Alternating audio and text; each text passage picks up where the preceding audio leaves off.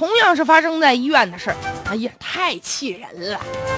这不这两天嘛，有一个医院里面，急救车送来了一个危重的一个病人啊，这人家都生命垂危了，关键时刻了。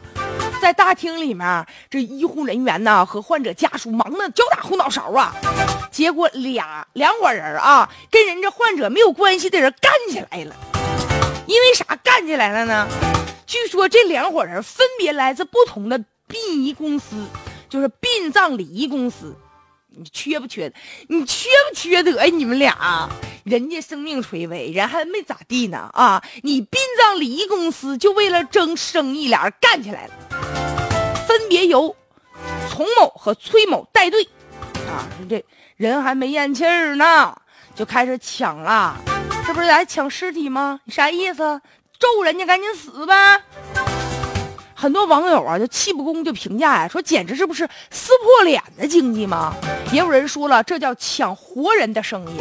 不管咋说，就在这些抢的人的眼睛里啊，那个躺在手术台上正在抢救的，俨然已经不是活生生的人了，那就什么呢？一堆花花绿绿的钞票啊！是啊，咱这个。退一万步说，现在法律没有规定啊，说这个殡葬服务人员不能在医院等等公共场所公然两两拉活儿。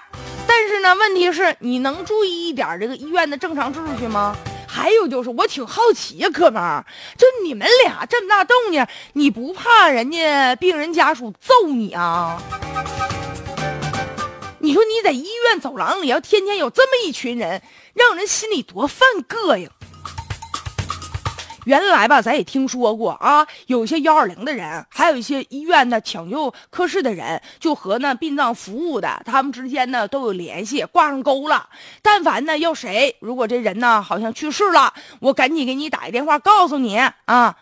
这个都是在人去世之后，哪有说人还活着一息尚存就过来公然就抢的呀？就和那在岸边挟持要钱的人都一样，触发了大家呀，就最后。对于那个感情的那个底线了啊！